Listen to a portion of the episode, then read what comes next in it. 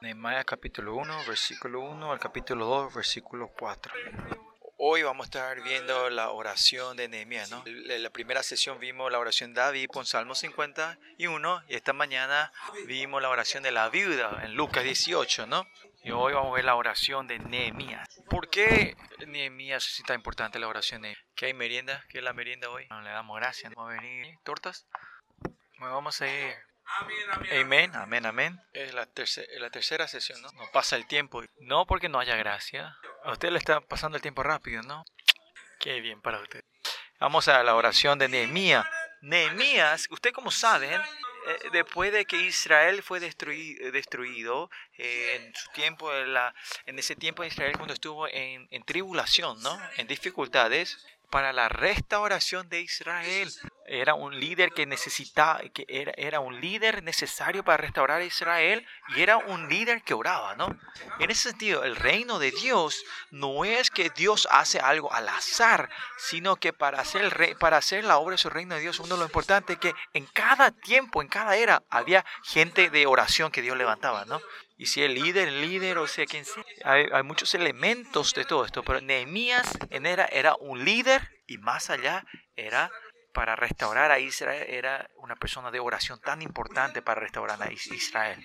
Si ven toda la historia humana, no podemos ver con una perspectiva, pero si ven la historia humana, eh, como el reino de Dios se manifestó, Dios cómo fue guiando esta, esta historia humana es en cada elemento, en cada tiempo, Dios levantaba a sus hombres, a los hombres de oración y Él obraba mediante ellos.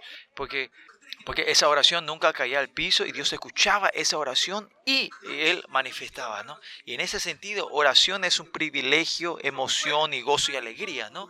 Es porque, es porque Dios somos compañeros de su trabajo, ¿no? Porque Dios usa mi oración para trabajar. En ese sentido, ser hombre de oración somos, somos los portavoces del reino de Dios, somos embajadores, ¿no?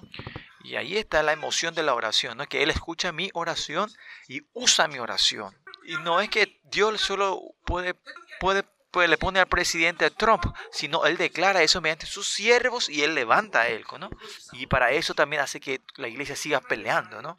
Nosotros somos compañeros Ah, de, eh, del Evangelio, el reino de Dios. Y más que importante, todo esto esa gente, son gente de oración.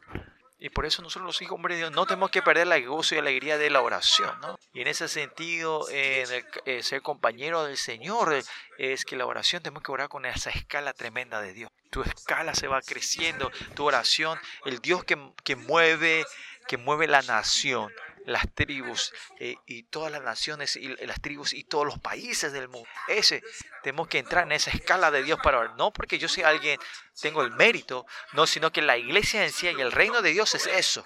¿Por qué? La iglesia tiene la autoridad de reinar sobre toda la creación, ¿no? Israel es el centro de toda la tierra, ¿no? Y por eso el, secreto que Dios hace eh, como eh, reinar sobre toda la iglesia, esos secretos que revela a sus iglesias es algo normal, ¿no? Porque la iglesia tiene esa autoridad, Dios le dio esa autoridad. Por eso en toda la obra que el Señor decide hacer, le hace conocer a sus iglesias es algo normal y natural para nosotros. Y en la enseñada doctrina de la iglesia, las siete iglesias del Nuevo Testamento, siempre dijimos, ¿no? Que donde sea que estén, si esa era la iglesia de Dios, dice que tu influencia se expande a toda la a, a todo el mundo, ¿no? ¿Por qué? Porque somos la iglesia. Esa es la esencia de la iglesia del Señor. Usted tiene que creer eso. Por eso es que nuestra iglesia, nuestra oración tiene esa escala, ese nivel es nuestra oración. Ustedes no tienen que orar orar en una, en una escala muy pequeña diciendo solo orar por mí, mío, mío, mío. No, al final si siguen orando va a ser Dios se transforma en Baal. En Zacarías muestra que, que al final cuando él cae en, su, en corrupciones dice que ellos van a estar, a, eh, eh, van a estar, van a estar eh, eh, alabando o, sirviendo a, los terafín. El terafín es, es, un Dios de la familia. No, nuestro Dios no es un Dios de la familia, sino un Dios de toda la creación. ¿no? Si ustedes creen en este creador, tienen que creer por lo menos en esta escala, en este nivel. Pero hay mucha gente que solo piensa, creen en un Dios que es nuestro Dios, es un Dios de la familia, solo, ¿no? es solo para mí, mi familia, mi trabajo. Si te encontrás con Dios, tu escala tiene que subir a ese nivel, que puede orar por las naciones, la historia humana y todo el mundo. En ese sentido, la oración de mía es así de importante, ¿no? Y vamos a ver capítulo 1, versículos de palabra de Nehemías, hijo de Acalías, aconteció en el mes de, de Quisleo, en el año 20, que yo estaba en Susana. Él está, usted sabe que él estaba eh, en el mes de, ¿no? Eh, en el año que capital reino. Y bueno, versículo 2 dice que eh, él estaba en el tiempo del rey Ananí, ¿no? ¿Dónde está el rey? Rey Adastas.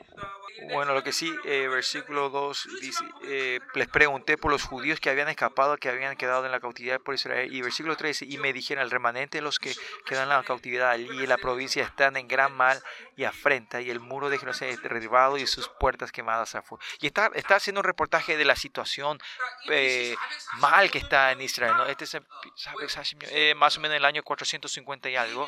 Pues en, en cuánto tiempo él termina el, el muro y el muro y el templo, él termina en el año 444, ¿no? O sea, él está un año antes de que venga a restaurar eh, eh, ese acontecimiento, capítulo 1, ¿no? Y él escucha la noticia de Jerusalén entre los hermanos. Versículo 4 dice, cuando oí esta palabra me senté y lloré y hice duele por algunos días senté y lloré. Él tiene un quebrantamiento en Nehemías, ¿no? Nehemías es el es un siervo del rey que, que está ahí en un, en un, lugar muy cómodo. ¿no? Él claro que sabe, pero sabiendo, pero sabiendo que la situación, sabe que, su, que ese país ya no existe más, ¿no? Claro que, que puede que tenga un mal gusto, pero no es que él, que una persona pueda quebrantarse por el estado de su país es, es no es algo fácil, ¿no? Que ese, que solo él tiene ese carácter de un líder de poder abrazar el dolor y el dolor por ese país, ¿no? Por eso esa gente que solo vive en su, mis hijos y mi familia, esas no van a poder orar por la, esa oración de la oscuridad que está tomando alrededor del mundo. Y como si son líderes, no vas a dejar pasar esto, ¿no? Eh, los líderes pueden tomar esto como un problema propio. ¿Por qué? Porque este es un problema hacia, de Dios, es el dolor de Dios. Por eso el país Israel no es solo algo simplemente, no es el país de Nehemías, sino que Israel son los elegidos de Dios y son una nación gloriosa de Dios y la promesa de Dios mediante Israel eh, es que Israel va a ser restaurada y la luz de la santidad tiene la promesa que Israel va a llevar esa santidad al mundo, ¿no? Y por eso Nehemías no pierde este corazón. Y este es el corazón de un líder, viendo la maldad de este mundo, la, viendo la esperanza de Dios, el plan de Dios y la voluntad de Dios. La gente que pueden abrazar esto y quebrantarse delante de esto y, levantar la ira de Dios. Los que tienen estos corazones, ellos son los líderes. Ellos son los líderes. Miren, yo, no sé si soy líder o no. Cuando vea el reino de Dios voy a saber, ¿no? Claro, de ser líder soy líder, pero, honestamente, ¿por qué yo de esta iglesia tan pequeña que estoy, pues yo, yo, ¿por qué tengo la razón de, de abrazar el mundo? Piensen un poco. Yo también quiero llevar mi ministerio fácilmente, ¿no? Si yo solo hago ministerio solo en mi iglesia, es cómodo, ellos me sirven bien, ¿no? Me cuidan bien, ellos me aman, mis ovejas me aman, creo, ¿no? ¿Por qué no dicen amén? Nuestros ancianos en las iglesias son obedientes, son fieles, eh, están creciendo. Si estás en mi iglesia, yo, yo puedo hacer un ministerio desde Hawái con un celular también, ¿no? A toda la iglesia.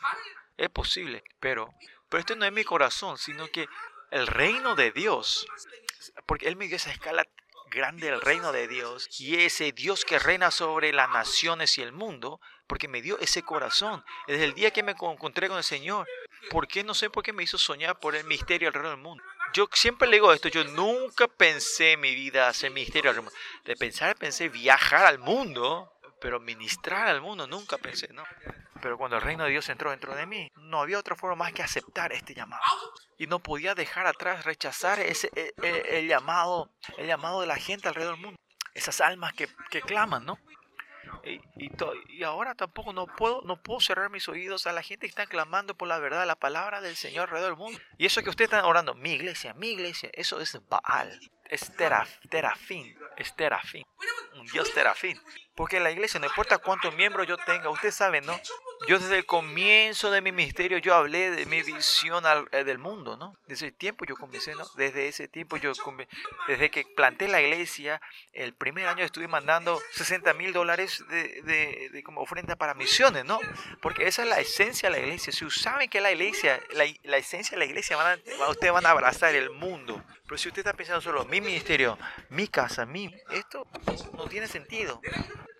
Y esto yo le, siempre le digo a ustedes, esta es la esencia de la iglesia. Yo siempre estuve declarando esto en el misterio soy, ¿no? Usted predica porque son la iglesia, el misterio porque son la iglesia, el poder viene de la iglesia, de toda la iglesia, iglesia. Ahora creo que todavía hay pastor que no entiende qué es la esencia de la iglesia. Pero yo no estoy hablando de egoísmo, sino que usted no puede llevar eh, la escala de este nivel, que usted no sabe la escala de Dios, no sabe la esencia de la iglesia de Dios. No es porque yo tengo una escala grande propia, pero pregúntale a mi esposa, mi esposa me confirma que yo soy muy, y eh, soy, tengo el plato pequeño, no sé gastar bien el dinero. Eh, pastor, no te rías, porque lo que estoy gastando para ustedes servirlos no es mi corazón, sino el corazón de Dios. Es por eso puedo servirle a ustedes de esta manera. Pero si es que somos la iglesia, si es la iglesia de Dios, tener la escala, esta escala al mundial, nivel mundial, es normal. Y la iglesia en sí es, ya es, es el líder. Por eso orar como Nehemías es, tiene la esencia de la iglesia. Y si tiene la esencia de Israel, esta oración es normal, es natural. No lo transforma nuestro Dios en un Dios de la familia, un, terafín. Y nuestro Dios es el Dios de la gloria, es el Rey de reyes, el señores, de toda la creación. Por eso poder orar a este nivel es algo normal. Y con este corazón, escuchar Nehemías, él empezó a entristecerse, entristecerse, ¿no? Que él, estaba viviendo en, eh, como era, eh, en el palacio del rey, estaba en una vida cómoda, pero él se puede sentarse y llorar. ¿Por qué? Porque este es el corazón de Dios. Él tenía un corazón pobre, ¿no? Yo siempre digo esto en mi iglesia también, ¿no? Hay muchas de nuestra iglesia. Eh, en mi iglesia también yo me siento una vida cómoda, tengo una vida cómoda, ¿no? Se puede decir de alguna manera, ¿no? Es, es, ya da, ya da, ¿no? Pues puede vivir así y tener esa escala del mundo. No hace falta que yo llore, que me quebrante, y irme fácil y tratar de llevar, llevar, llevar el misterio fácilmente. Y usualmente los pastores se, retiran a los 70 años, ¿no? Tengo, me queda 10 años, ¿no? Entonces yo puedo, puedo eh, prepararme para el retiro e irme a Hawái, ¿no? Y no fue mi voluntad, sino que Dios me hizo ministrar, uno, correr por los pasados 20 años sin parar, ¿no? Y ahora si yo me retiro, los ancianos me van a, me van a dar mi pensión, ¿no? Me van a cuidar, ¿no? Me da la gracia por esta comunidad, ¿no? Pero si, sigo así, ahí termina mi todo. Caleb a los 85 años pidió Hebrón diciendo, dame esta tierra. Que él puede decir es que el anhelo hacia Dios por los 40 años en el desierto, él siempre mantuvo esa relación de fe con él. Esta es la imagen de la gente de Dios. Si vos encontrás un poquito de comunidad, te, te, era, te, te te desata, ¿no? Eh, perder la atención. Eso no es así. No es condición, Señor. La fe es, saber el corazón de Dios, el, reino de Dios. Que Nehemías pueda quebrantarse así. Él tenía el corazón pobre hacia Dios. Bienaventurados los pobres, los pobres del corazón, que el reino de Dios serán de ellos, ¿no? Que la tierra será de ellos. Tener el espíritu en pobre y, y tener la mansedumbre. Tenía, Nehemías tenía esto, ¿no? Y por eso él eh, podía, tenía un estado que podía vivir humildemente. Imagínense que en esta situación donde Israel fue eh, desapareció, como está destruido completamente, y él está viviendo una vida cómoda en el palacio, quebrantar así por Israel no es fácil.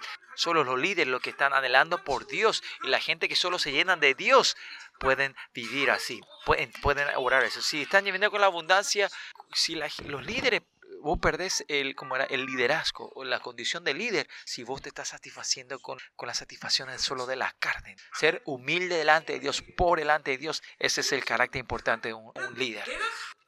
Pero no es, no es por las condiciones que vos tenés. Usted no tiene que pensar más de lo que yo tengo, Dios trabaja así, ¿no? Porque yo tengo 10 miembros, yo llevo mi misterio de esta manera. No, ahí viene el círculo vicioso. Tiene que ver la esencia, la esencia de la iglesia. ¿Quién soy yo? ¿Quién es la iglesia? ¿Quién es nuestro Dios? Si ese Dios está dentro de mí. Si saben ustedes eso, ustedes no van a ministrar de lo que poseen, lo que tienen. ¿Se acuerdan? Desde, desde que planté al comienzo, de cuando planté la iglesia, Dios me hizo movernos para hacer la misión mundial, ¿no? No es porque yo soy bueno, pues no porque el pastor tenía un visión grande, no, sino es porque creía en la esencia de la iglesia, la iglesia de Dios. ¿Quién es nuestro Dios? ¿Quién es este Dios? Es creer quién es este Dios. Está en la fe. el Dios de ustedes es muy pequeño. Usted no, tiene que, no, no achiquen a este Dios. No achiquen a este Dios. Y dice que él ayuné y oré delante de Dios de los cielos, dice. ¿Y por qué? Porque tenía la humildad. Él no podía hacer nada y solo depende de Dios, ¿no? Y por eso él se empieza a aferrar de Dios, se ayuna y ora delante de Dios. Y esta es la imagen de Nehemías, ¿no? Y desde el versículo 5 en adelante vamos a ver cómo Nehemías ora. Primeramente, él se encuentra con el, el, el Dios que él está orando. Él sabe claramente quién es el Dios que él está orando, quién es el Dios que él se está encontrando. Toda la confesión de la fe de lo, que en la Biblia, no es que ellos saben a Dios con su, con su cerebro y de lógica, sino que ellos están encontrándose con ese Dios. Porque cuando más oramos, cuando nuestro eh, el caminar con Dios va, va, va alargándose, vos entendés que este Dios es vivo y es un Dios vivo, verdadero. Y, el Dios, y Nehemías se está encontrando con este Dios vivo, ¿no? Sea David, sea quien sea, la gente de oración ese, ellos están encontrando con ese Dios y conocen a ese, ese conozco, conocer están experimentando a ese Dios que están declarando. Yo no estoy hablando de esa experiencia, sensaciones, sino si usted no tiene esa experiencia de encontrarse con Dios, tu vida cristiana se transforma en religiosidad instantáneamente, rápidamente, ¿no? Por eso nosotros tenemos que estar encontrándonos con Dios continuamente. Y Nehemías, con Nehemías, con este quebranto, con la humildad, viene a buscar al Señor y el Señor se encuentra. Y el versículo 5 dice, comienza a decir, te ruego Jehová, Dios de los cielos, ¿no? Cielos es cielos, ¿no? Plural, ¿no? Y eso en griego es uranos, el Padre nuestro que estás en los cielos. ¿Qué quiere decir? Que es, es el tiempo, el Dios de los tres niveles del cielo, el Dios que está en todo lugar, en toda la existencia, pues el Rey que reina sobre el mundo, la nación individual, el Rey que reina sobre todo el mundo. A esto se refiere cuando dice el Dios de los cielos, donde yo esté en el trabajo, esté en la iglesia, donde esté, es un Dios que está en todos sus lugares. Pero el cual el, el, el común en toda tu vida es Dios que yo cuando esté acá en la iglesia, entre yo, estoy yo y Dios estamos aquí. Si me voy a otro lugar, hay otra gente, pero ¿cuál es el común? ¿Quién es el que está siempre conmigo? Es Dios. En donde estés, donde sea que estés haciendo, ¿cuál es, ¿quién es que siempre está con nosotros? Está Dios está conmigo en ese lugar. ¿Cuál es la razón que vos, en, qué lugar vos estás viviendo con tu pensamiento, en tu método? Es porque vos pensás que en ese momento vos estás solos.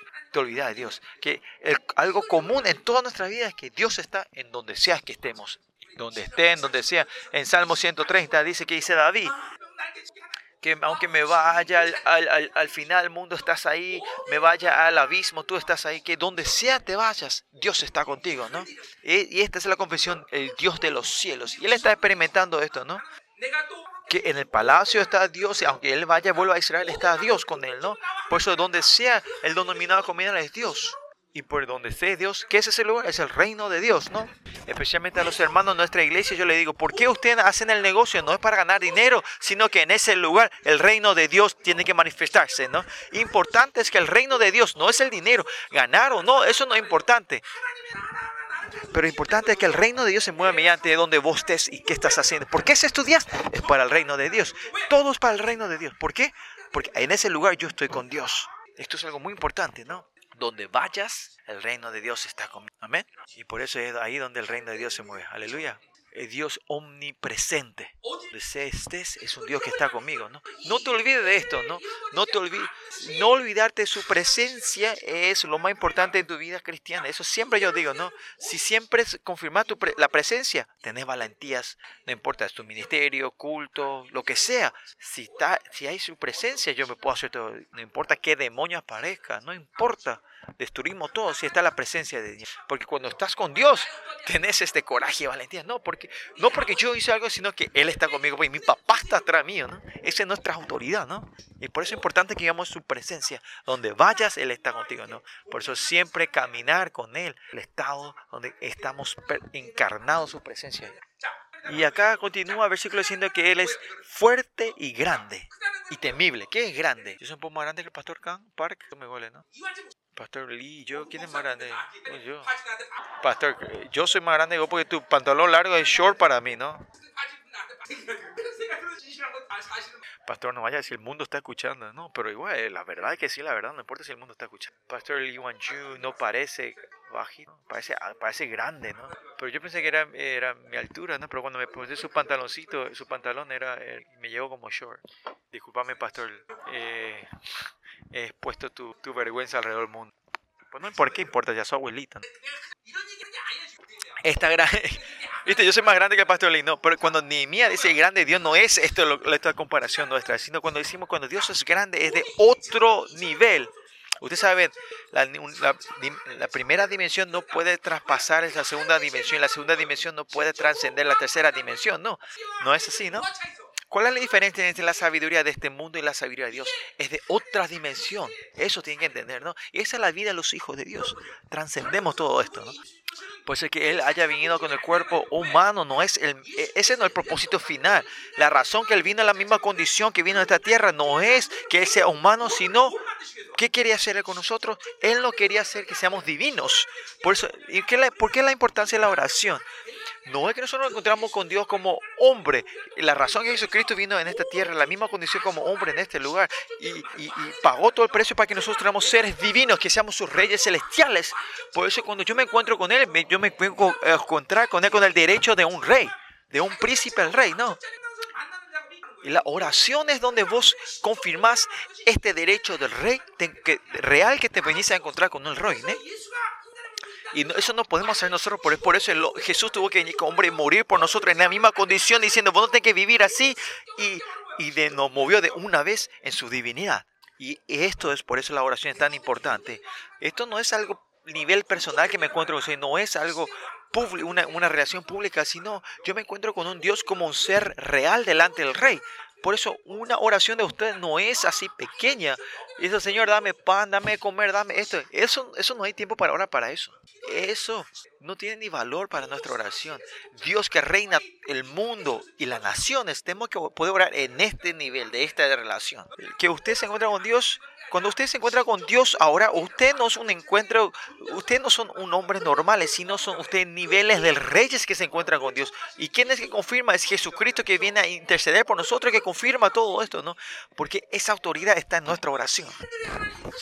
Dios de los cielos, grande Dios, está mostrando que es un Dios que, que de otro nivel, que nosotros también somos de otra dimensión, ¿no? Es, pues no importa cuánto el demonio trate, él no puede trascender al nivel de Dios.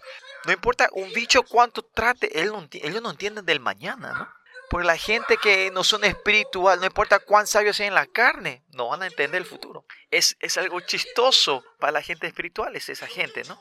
Por eso ese nivel espiritual es algo temeroso, ¿no? Ustedes saben cuando juegan, juegan al ajedrez. Ajedrez también tiene esos niveles, ¿no? El nivel 1, el nivel 2 es en sí también el nivel es completamente diferente, ¿no? Solo con el ajedrez saber esas siete, ocho movidas de adelante es totalmente otro nivel. Ese, ese, y cuanto más el mundo espiritual es totalmente de, no es nivel, sino de dimensión. Por eso, esta relación de que yo estoy dentro de él y él está dentro de mí. Y es por eso que los demonios están bajo mis pies. Pero al final, si es que perdemos, no es que perdemos por ignorancia, ¿no? Puede ser por la maldad mía, porque tenemos ataduras. Algunas veces perdemos contra los demonios, pero al final, pero por lo menos sabemos el por qué, ¿no? ¿Por qué me atacó y cómo me está atacando, ¿no? ¿Por qué? Porque aunque yo soy una creación, porque estoy en la relación de Dios, yo estoy en la dimensión más allá de la creación, que transciende esta creación, ¿no? Yo le dije al hermano Jung, integración entre la gente que puede haber el, la integración, el, el como era, eh, el panorama completo y lo que ven seccionmente es completamente diferente, ¿no? Esta gente que está en relación de vida con el Señor, la trans, eh, pueden ver de la perspectiva de la integración. Este primer día cuando escuché el sonido, le dije, hay algo que, que, que molesta el sonido. Le dije, y, y el sonidista me dijo, pastor, ¿cómo sabe eso? Yo no sé, pero cuando ves el dibujo completo, hay algo que no encaja. Y esto es eh, seguir viviendo del, del estado en, en, en, la dimensión de Dios. Esto no es sobrenatural, sobre espiritual, sino que está con Dios. Aunque yo no sepa nada, yo no sé nada. Pero su espíritu, sus, sus nervios están conectados en todo el mundo, en toda la, en la, galaxia, ¿no? Y si yo entro de Él, Él me hace saber, sentir eso, ¿no? Y por eso se permanece de mí y yo permanezco en ti, ¿no?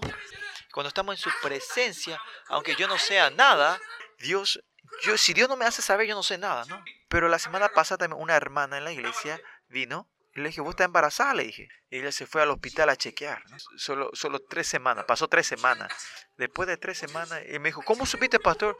Cuando vos viniste sentí que tus hormonas se cambió, le dije, ¿no? ¿Y cómo sabemos que hasta que la hormona de una mujer cambió? El secreto es que yo no sé, Dios me hizo saber. Pero la corriente de la hormona es diferente, ¿no? Si Dios me hace saber, yo sé todo, ¿no? Si entras en la dimensión de Dios, sabes todo esto, puedes entender. Hay mucho de esto que ocurre en mi iglesia, ¿no? Si en una, en una semana ocurre mucho de esto, Dios trabaja así. ¿Por qué? ¿Por qué es esto posible? No es, no es algo especial, sino que es la iglesia de. Esto es posible porque yo estoy dentro de Dios, en Cristo, porque estamos en Cristo, dentro de Él. Su reinado, Él, ese, ese nervio de Dios que te quiere hacer saber. Él te hace ser parte de eso, ¿no? Por eso la iglesia, ¿sí, no? Si el Dios es omnisciente, es la cabeza, que la iglesia no tenga esa omnisciencia no tiene sentido. La vez pasada también cuando el pastor Steven estaba en África, le dije, mira, tus hijos están recibiendo ataques, ¿no? Y lo comunicamos y le hicieron, estaban teniendo fiebre, estaban, eh, ¿y cómo yo sé? No, yo no sé nada, es Dios, porque estoy en su presencia dentro de Él, me hace saber, ¿no? Y por eso cuando ustedes oran, oran por una persona, no es que oran así, no. Si están en la dimensión de Dios, con el principio que Él, te hace conocer, puedes orar todo esto. No hay que te hace saber todas las veces, ¿no? pero siempre cuando Él te hace saber, yo sé. Esta es la dimensión, es grande acá. Y es fuerte, grande y temible, ¿no? Y si, si cuando si hay diferentes categorías, tenés miedo contra ese, contra ese rival, ¿no? Pero cuando así de otra dimensión, es temible, no vas a poder, ¿no? Y esta mañana hablando que la presencia, clara evidencia que Dios está dentro de usted, te está encontrando con Dios, es tener temor a Jehová. Entre los hombres esto no es posible, ¿no? Cuando los hombres te vas encontrando, si el pastor Iguanchi y yo, ¿cuántos? ¿20 años? ¿Hace cuánto tiempo nos estamos?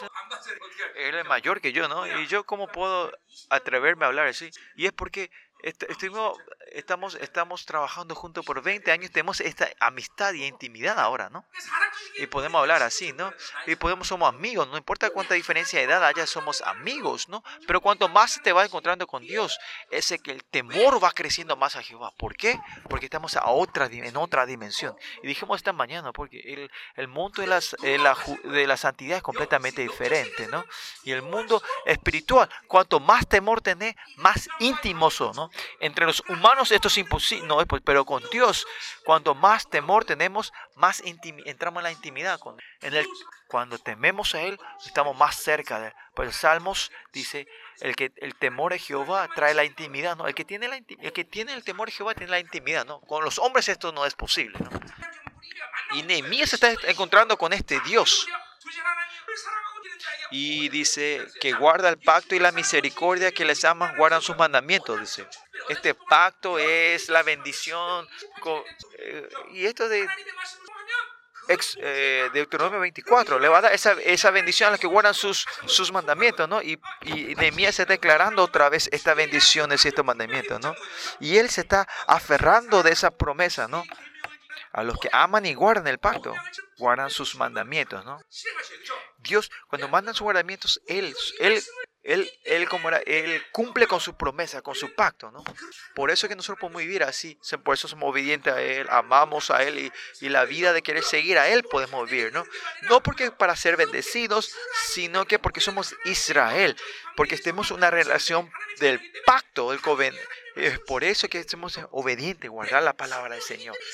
No es porque guardamos, porque somos obedientes, somos Israel, sino que porque somos Israel, somos obedientes. Es diferente, ¿no? Pero no es porque ponemos la vida por la palabra, somos la iglesia, es porque somos la iglesia, ponemos la vida por la palabra de Dios. ¿Se acuerdan? Dios no, no, no nos toma como, eh, como método, sino como la meta. Somos su meta, no el método, ¿no? Y acá dice, eh, guarda el pacto y la misericordia a los que aman, ¿no? ¿Qué pasa si rompemos el pacto nosotros? No somos obedientes del pacto. ¿Se rompe el pacto? No. El pacto, la palabra acto, no es un contrato mundano, ¿no? entre el pastor y yo hacemos un contrato. Entonces, si él rompe el contrato, ¿se rompe o no se rompe? Se rompe, ¿no? Entonces podemos romper el contrato con nosotros. Pero el pacto con Dios no se puede romper. Aunque Israel quiere romper el pacto, no se puede romper el pacto porque el pacto de Dios, Él es el contrato que el pacto de Dios es un contrato que Él decidió hacer un contrato con nosotros. No importa cuánto nosotros rompamos, Israel rompa, Dios no puede dejar a Israel. ¿Y por qué Él trae juicio? Porque Él le ama traer su juicio. Él trae juicio a la maldad. si Dios decide amar una vez, ama hasta el final. Cuando Dios decide amar, hay una canción, no hay alabanza, hay muchas alabanzas y adoraciones que te, que te confundí con las canciones, canciones mundanas. Bueno, si Él te ama una vez, te ama hasta el final, ¿no? Y es algo que yo estamos hablando mucho del libro de Amós en la iglesia estos días, ¿no? Por eso porque Israel quiere romper el pacto, no es que dice, bueno, vamos a terminar, no. Cuando Dios decide amar una vez, aunque ustedes rompan, Él nunca rompe, ¿no? Yo cuando era pequeño, me acuerdo en secundaria cuando peleaba, ¿no? Vi que el más chiquitito del, del el chico más pequeño de mi, de, el, más pequeñito peleaba contra el más alto a pelear, ¿no? Y, y, el, y el más alto siempre le pegaba, siempre le pegaba. Y por un mes ese pequeño, el pequeñito siempre le decía, vamos a ir a pelear. Y le iba y, y le pegaba, ¿no?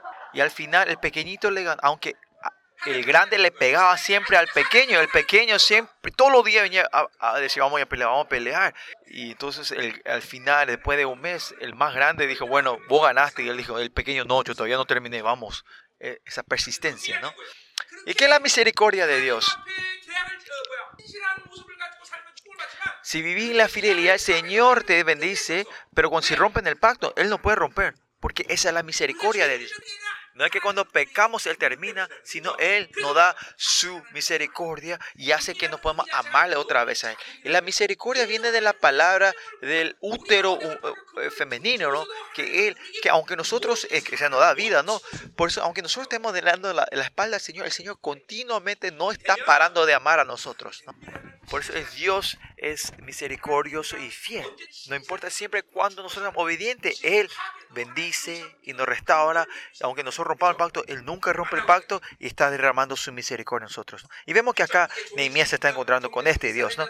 Versículo 6 dice, este es ahora atento tu oído y abierto tus ojos para oír la oración de, uh, de tu siervo que hago ahora delante de día y de noche. ¿no?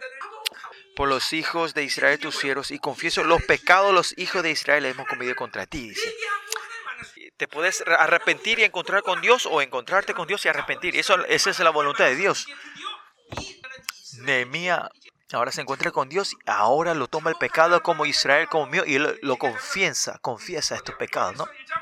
Y en griego, en primera Juan dice, es, viene la palabra homologueo, que hablas lo mismo, es decir las mismas cosas que dice el Espíritu. O sea, si el Espíritu Santo dice el pecado, voy a decir, estoy de acuerdo. Si el Espíritu Santo no me gusta, yo digo, yo estoy de acuerdo confesar esto viene a decir que vos, que vos, yo reconozco que todos los, que los pecados que Dios ve como algo feo, vos los reconoces, ¿no? En muchas veces cuando estamos en el pecado hay muchas excusas. No tenía otra forma, por la culpa de este, por lo ello. Hay tantas excusas que damos espiritualmente nosotros cuando pecamos, ¿no? Por eso, porque nosotros no hacemos el homologueo, no, no hacemos, hablamos, no estamos de acuerdo, no podemos seguir la oración, ¿no? Es estar de acuerdo con el Señor, a decir la misma palabra, es el mérito la, o la fuerza de la, de la oración, ¿no? Eh, si una persona dice, esto no es, hay, esa gente se revela, ¿por qué? Vos, vos sos el único que está correcto, ¿por qué decís así? Hay, este, nos revelamos, ¿no? Hay hostilidad, ¿no? Porque esta es la fuerza de la carne, que decir el homologueo significa que espiritualmente que, que, el, monto de la fe mayor dentro de ti, vos podés reconocer la fe, eh, el pecado que Dios ve como, la, como pecado, ¿no? Arrepentirse, otra cosa es confesar, es, es homologueo, es estar de acuerdo con lo que Él dice, ¿no? El Espíritu Santo que está dentro de ti, eh, cada vez que elegí una oscuridad, algo del pecado, el Espíritu Santo que entra en ti, Él para, Él, para y toma el freno y, empieza a gemir dentro de ti escuchar ese gemido y estar de acuerdo, ese viene el espíritu, ahí se mueve el espíritu del, arrepentimiento, ¿no? Que yo no me pueda arrepentir es, es porque aunque ustedes estén conscientes o no, es porque vos no lo tomás una fuerza fuerte que no reconoce como pecado, no escuchar la voz del Espíritu Santo. Por eso tu espíritu siempre, eh, la gente que siempre el espíritu está moviendo dentro de ti y es, esa gente que tiene el moto del nuevo hombre mayor, están posiblemente están en un estado que pueden escuchar la voz del Espíritu Santo. Por eso siempre cuando que, que eh, hacemos, decimos o vemos que algo que no le gusta a Dios o sentimos, hay, hay una fuerza que rechaza esto. Y, y, pues, y la gente sensible, antes que usted diga, antes que vean esta acción, pueden parar. Ay, le gusta el Espíritu Santo. Pero hay muchas veces que yo tiro las palabras y digo, ay, no le gustó al Señor. Porque el Espíritu está, está, no está feliz dentro de mí. Ahí viene la confesión, de estar de acuerdo con el Espíritu, el gemido del Espíritu Santo. No es llevar en acto ese pecado, sino ese estado que está recibiendo esas cosas mal, malos, sucias. Es el estado que el Espíritu Santo no está feliz. Él pone el freno, ¿no? Y esto es la sensibilidad de querer vivir con el Espíritu Santo, ¿no? Ser sensible al Espíritu Santo. Y esto no viene de tu fuerza, sino de vivir con el Espíritu Santo. Si el Espíritu Santo no te guía, el hombre no puede cambiar. Esta mañana también mi esposa me leyó un... Yo le dije, no tengo tiempo, yo estoy predicando, le dije. Y es así, y eso es pecado. Ya entendí que más tarde, y esta tarde yo le escuché lo que mi esposa me contaba, y, le escuché, ¿no? Lo que quería compartir. Esta mañana no tenía tiempo, estaba meditando la palabra que iba a predicar. Me dice, escúchame un poquito, me dice, no tengo tiempo. Eh, ¿Cómo me atreví así a decirle eso a mi esposa? Bueno, todo esto es en su conciencia puede salir, puede, cuando sale y pasó, puede entender nada. El Espíritu le molestó esto al Espíritu Santo. Ah, no es. Y ahí te arrepentí. Yo no soy un buen marido, soy un marido. No soy un buen marido. Pero por lo menos sé cuál es la imagen correcta que tengo que vivir con el Espíritu Santo. Por eso digo, aunque perdemos, tengo que perder sabiendo, ¿no?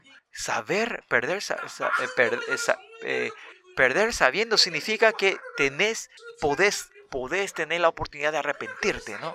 Pero hay mucho tiempo que ustedes no saben y perdemos y esto se va acumulando y ya no es más fácil orar. Estas ataduras van creciendo. Yo no estoy diciendo que soy una buena persona. Vivir el Espíritu Santo no tiene nada que ver con ser buen hombre. No es moralidad y ética. Ser sensible a Él es todo. Y esto es confesión. La confesión. Nehemías sí, no es que simplemente está confesando la lista de pecados. De la perspectiva de Nehemías, la maldad de Israel él no tiene, no tiene ni, ni, ni, el porqué, la necesidad de querer, de querer tomar el pecado de Israel como suyo, ¿no? Y pasaron muchos años encima y más allá él está en comunidad en el, comunidad en el palacio, pero él en este estado está haciendo el homologueo, está de acuerdo. Porque Nehemías tenía como líder, él tenía, él era representante, porque la representación por Israel. Por eso si Nehemías se arrepentía, ¿quién se arrepentía? Israel se arrepentía. Este es el líder y ven la importancia de ser un líder. Y así cuando él confiesa instantáneamente, ¿qué fe entra dentro de él? Dice que, que él dice que eh, cuando oramos, él, él atento, ahora atento tu oído y abierto tus ojos para oír la oración de tu siervo. Dice, dice esta fe da que cuando él confiesa que Dios obre, eh, es atento, él oye mis oraciones y ve todas mis situaciones y la forma más gloriosa Él resuelve. Y esto es lo que pide, esto es lo que está pidiendo Nehemías.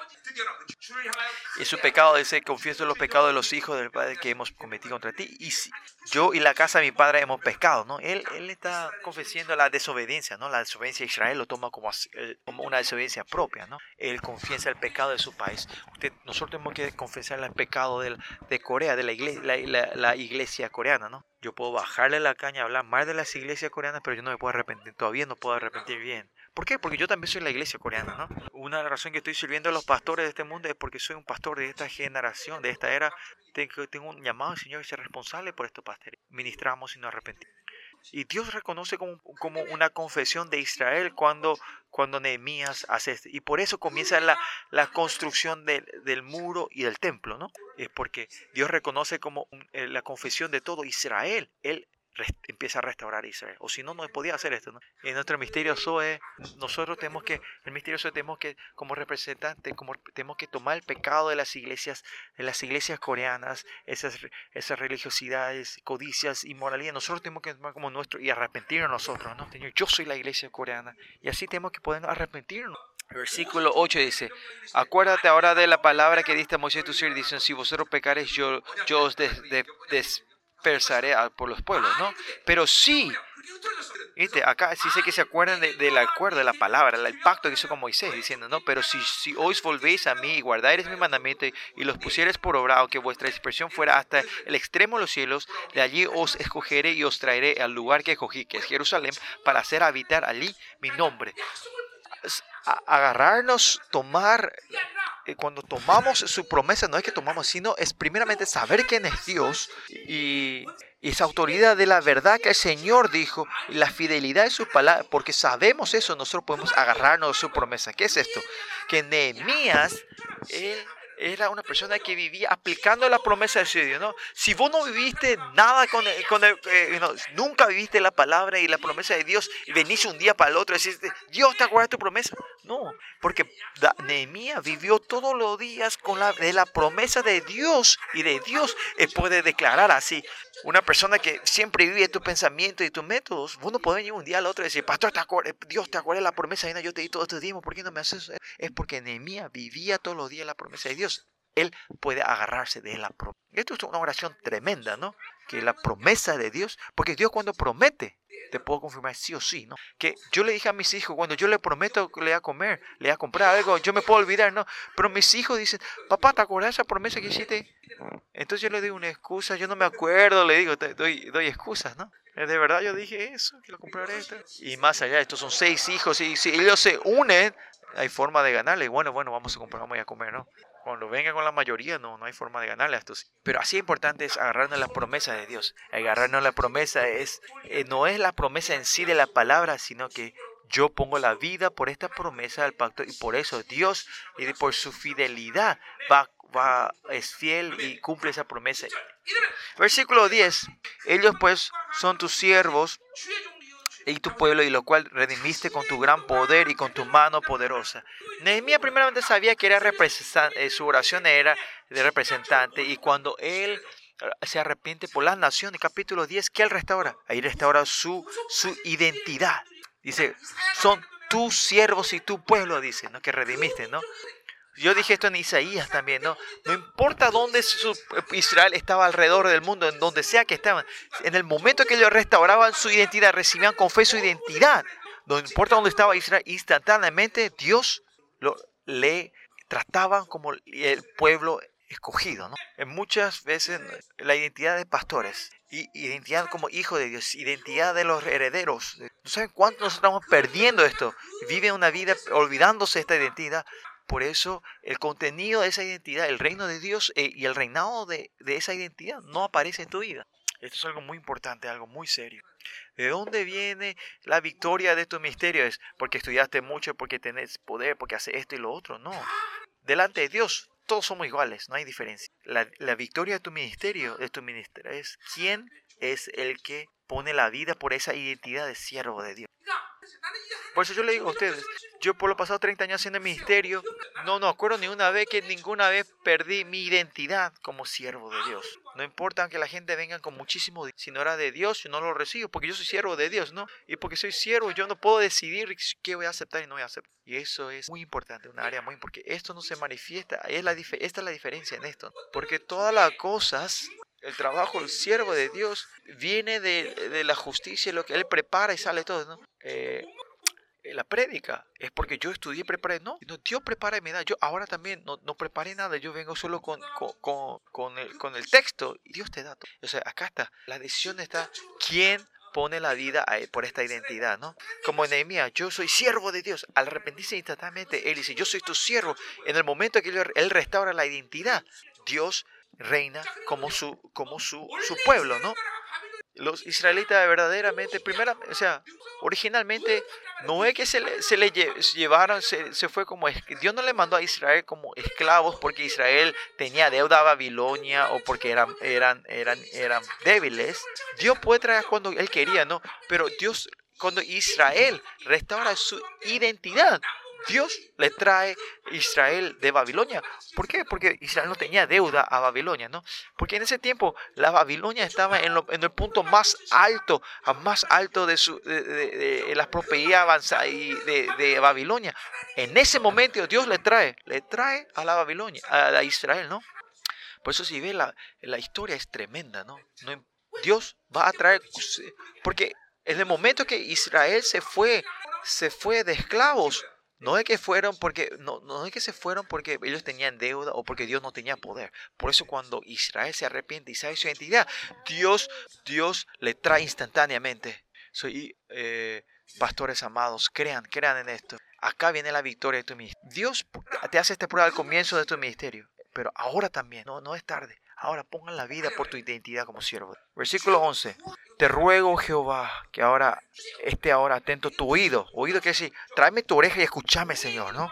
la oración de tu siervo y la oración de tus siervos, quienes desean, que desean eh, reverenciar tu nombre, ¿no? Están orando juntos, ¿no? Por eso, cuando, después que Israel vino a la destrucción y fue restaurado, en el proceso de la restauración, ¿a quién usa? Usan a los intercesores, ¿no? Siervos que oran.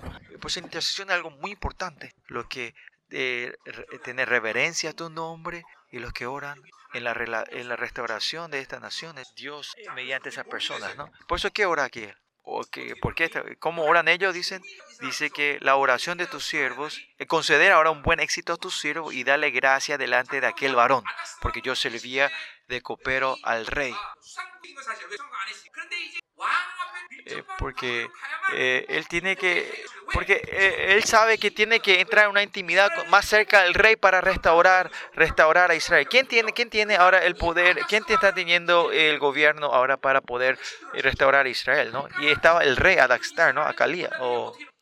¿Y cómo están? Este, todos los intercesores están orando que, que Nehemías pueda entrar en intimidad con el rey, ¿no? Esther también fue el que hizo eso también, ¿no? Ustedes saben, ¿no? Todo esto, ¿no? Por eso, ¿qué importante? ¿Qué es importante aquí? Que es creer en la, en la, en la soberanía del Señor. No es que es moves con tu fuerza y palabra, sino con, mediante la oración. Mover a una persona es moves con la oración. Dios cambia el corazón, mueve a la gente. Ese Dios todopoderoso que puede hacer esto, ¿no? Hechos 15, Pedro que iba a morir al día siguiente para salvar a Pedro, ¿qué es la decisión que hace la iglesia primitaria? Ellos podían haber eh, dar dinero a los soldados para salvar o buscar algo, ¿no? ¿Y cuál es la decisión que toma la iglesia?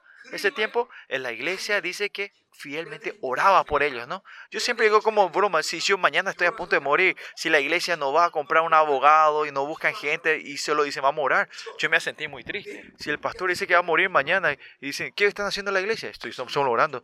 Yo, me voy a sentir mal un poco, ¿no? Y ustedes, ¿para qué no, no, no, no sienten porque ustedes no están en, mi, en, mi, en mi lugar, ¿no? Si imagínense que yo me voy a morir mañana y la iglesia no está haciendo solo orando. Pero ese es, es el método más poderoso que Dios Todopoderoso está moviéndose de esa manera. Esta es la oración de los, de los intercesores, ¿no? Mañas, planes y con palabras no podemos ver. Lo más, el método más perfecto es orar en fe. Si oras, Dios mueve. Esto es importante para los hijos de Dios, para los hombres. Eh, el peligro de la gente como yo, que estamos aquí, es que porque en mi lugar donde yo estoy, ahí tenemos la tendencia de querer hacer algo con, de mi posición, ¿no? Porque si yo digo algo, se mueve la gente, ¿no? Y esa es la esencia que me mata a mí, me va a matar a mí. Es que yo me esfuerzo a no hacer nada. Porque tengo la escala de la decisión que tengo hacer tan grande que algunas veces yo tengo que decir, haces esto, haces lo otro, ¿no? Yo trato de no decir esto. Pues estoy tratando de que mi puesto no trabaje, ¿me entiendes? No? En el puesto que yo estoy, si hago, me arrepiento. Pero este día, este, eh, eh, escucha deja, esperamos, vamos a esperar. Igual, usar esto, aplicar esto. Pues esto, esto es, esto es tremendo. No importa cuán urgente era, Dios tiene que mover a la gente. Esa es la omnisciencia y omnipotencia del Señor. Ustedes saben cuántas veces en nuestra área, en nuestro tiempo, yo estoy tratando de mover las cosas. Yo quiero hacer algo. Y la pastora trata de mover a sus pastores. Y le dice, pastor, anda a orar, por favor. Che, pastor, hacen esto. Andan a orar, pastor, ¿no? Las pastoras no dicen eso a sus pastores, ¿no? Que cuando ustedes dicen, vayan a orar, le dicen al pastor. Jezabel se mueve junto con eso, con ustedes, ¿no? Claro, los pastores tienen que orar. Pero no porque las pastoras les regañan se van a mover. El Dios todopoderoso y sabio Dios tiene que mover a la gente. Usted tiene que orar, Señor, haz que este siervo tuyo se, se arrodilla a orar. Él es tu siervo. Así tiene que orar, pastora, ¿no? Que viva de rodillas delante de ti. Si la pastora van así, va, tu, tu, marido van a, Dios va a mover, le va a mover a tu marido.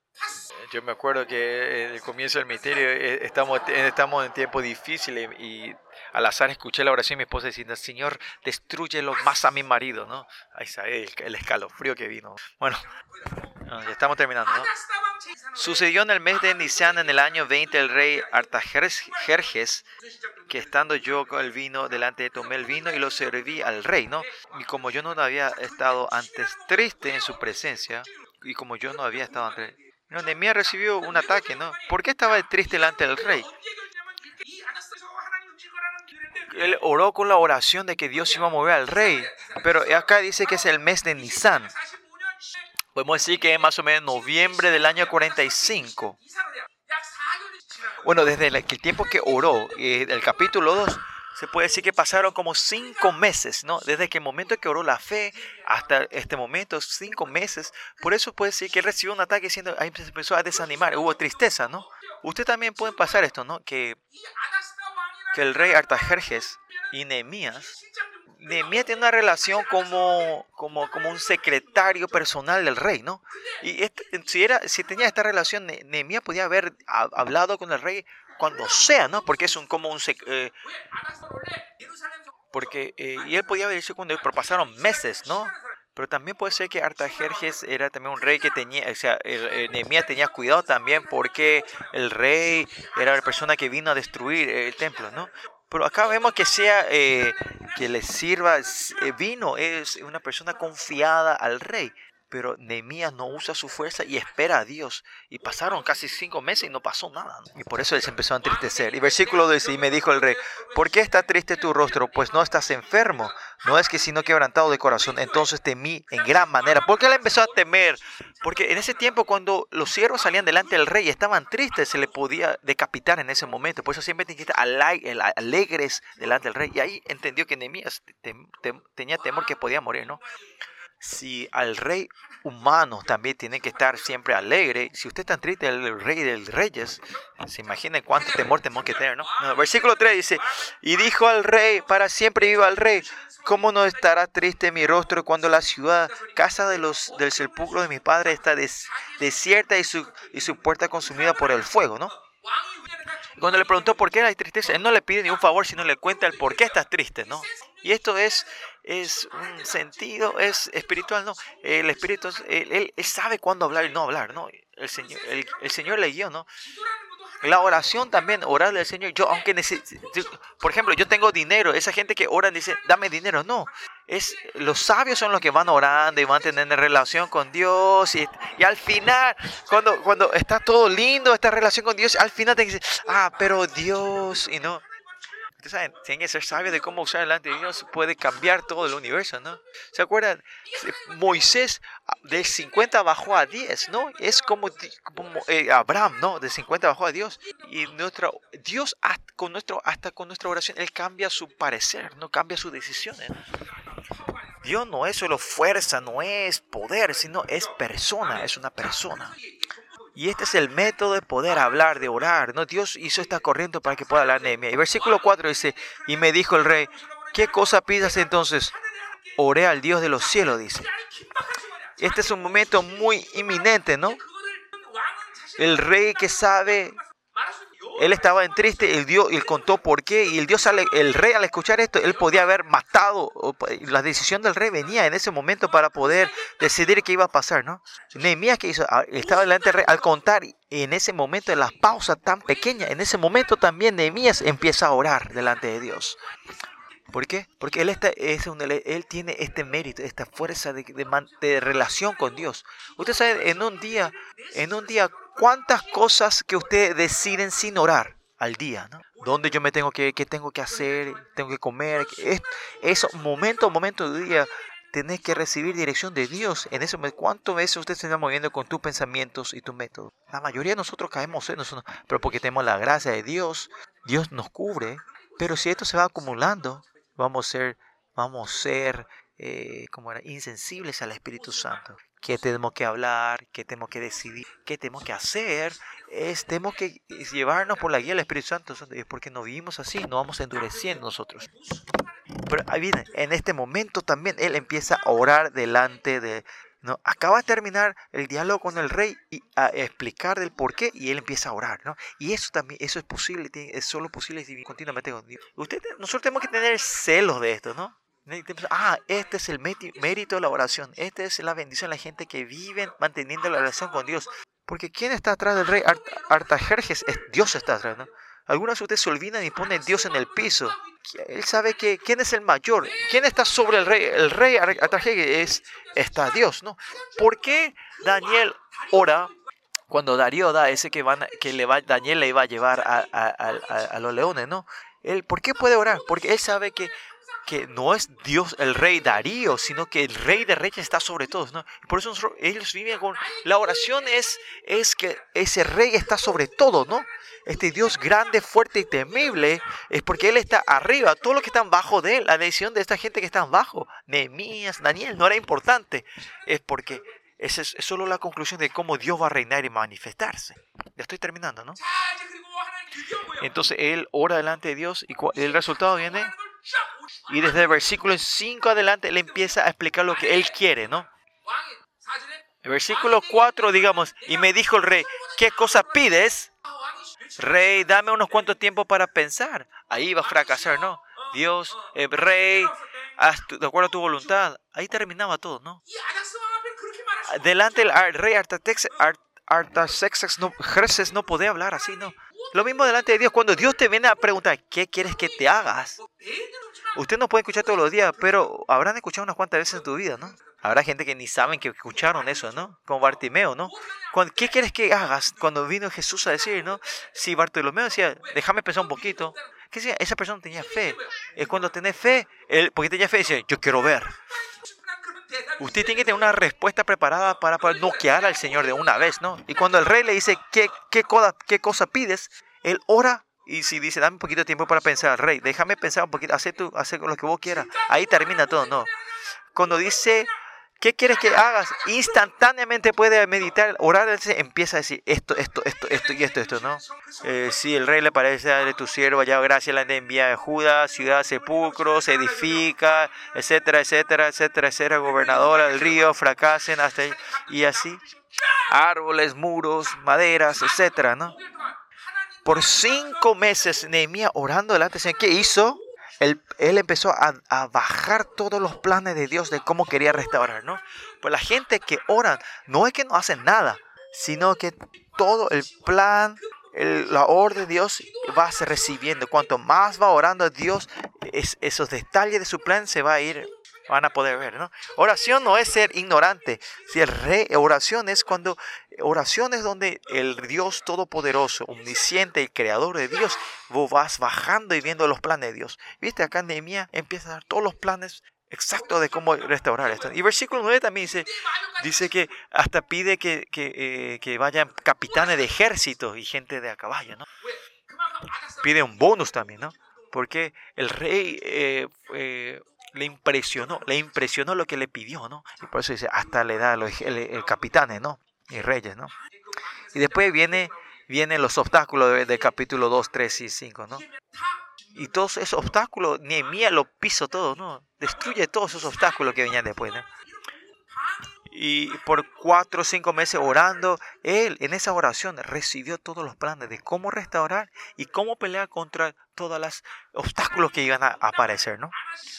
Ese tiempo que Dios no te está respondiendo instantáneamente no es que vos perdés el tiempo, sino que vas, vas recibiendo los planes, los métodos de Dios y vas desarrollando esto dentro de ti. Y cuando dice, vamos a hacer, vos podés avanzar con todo, ¿no? Dungeon Dios dice, le da un, un, billón de dólares, ¿qué vas a hacer? Si te da 100 dólares, puedes hacer un, billón de dólares, no sabes qué vas a hacer con ese dinero instantáneamente. Yo, si Dios, no sé, si Dios me da 15 1.5 billones de dólares, yo sé que puedo hacer todos los planes. Si es más de eso, todavía no, eh, no, tengo plan con eso. Pero si Dios me dice, si alguien me trae 1.5 billones, yo hasta mañana a la mañana puedo terminar todo. En un día puedo gastar todo ese dinero. Tengo todos los planes. Es algo, ¿qué, qué piensa que hice los pasados 30 años orando? Si es más de 1.5 billones, capaz que con eso ya tengo que pensar, capaz comprar un auto para mí o un avión. Vamos a terminar aquí. La oración de Emías la oración de un líder. Si son líderes, pueden Ustedes, ustedes los empresarios que están aquí, la empresa, eh, empresas también es así. Usted tiene que imitar esta oración de Emías, que mientras vas orando, que Dios te tiene que ir dando los planes de cómo llevar esta, esta empresa en la corriente de Dios. No es solo eso, siendo el ministerio, en las misiones, ese Dios que reina sobre todo este mundo y la historia de este mundo con su sabiduría. Joseph, ¿qué quieres que, te, que hagas? ¿Qué cosa pides? O podés tener que poder decir en detalle, ¿no? tener que declarar en fe, que tener este plan de Dios, tenés que estar preparado a declarar en fe lo que me querés cuando si esta noche Dios te pide, ¿qué cosas pides? Tener que ver si está, está preparado para darle, no, decirle esto, darle un nocao al Señor, para que el Señor te diga, se haga, se haga de acuerdo a tu fe, que se haga de acuerdo a tu fe. Si el Dios dice, ¿qué, ¿qué pedís? Ahí viene el problema, ¿no? Que se haga de acuerdo a tu fe. 30 años atrás cuando me encontré con el Señor, lo que yo siempre dije, Señor, dame el mundo. Por 10, 20 años, eh, por, por 10 años Dios no me decía nada, no me respondía. ¿no?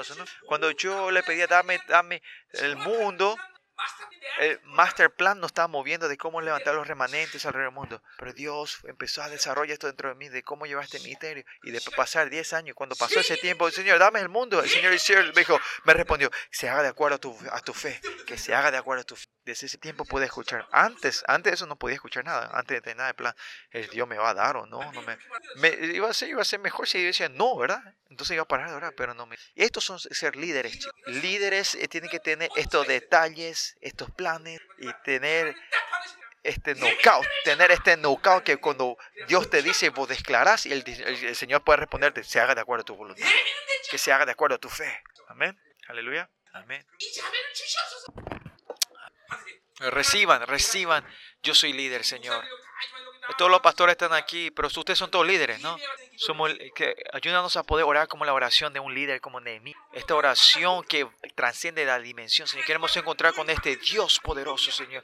Que este mérito de oración vaya eh, acumulándose en nosotros, con la, dando la fe y la gracia de ser representante, Señor. Soy líder, Señor. Saber tu plan y tus métodos y que el plan máster de Dios pueda moverse dentro de nosotros, Señor. La sabiduría que creaste en toda la creación mueva dentro de nosotros.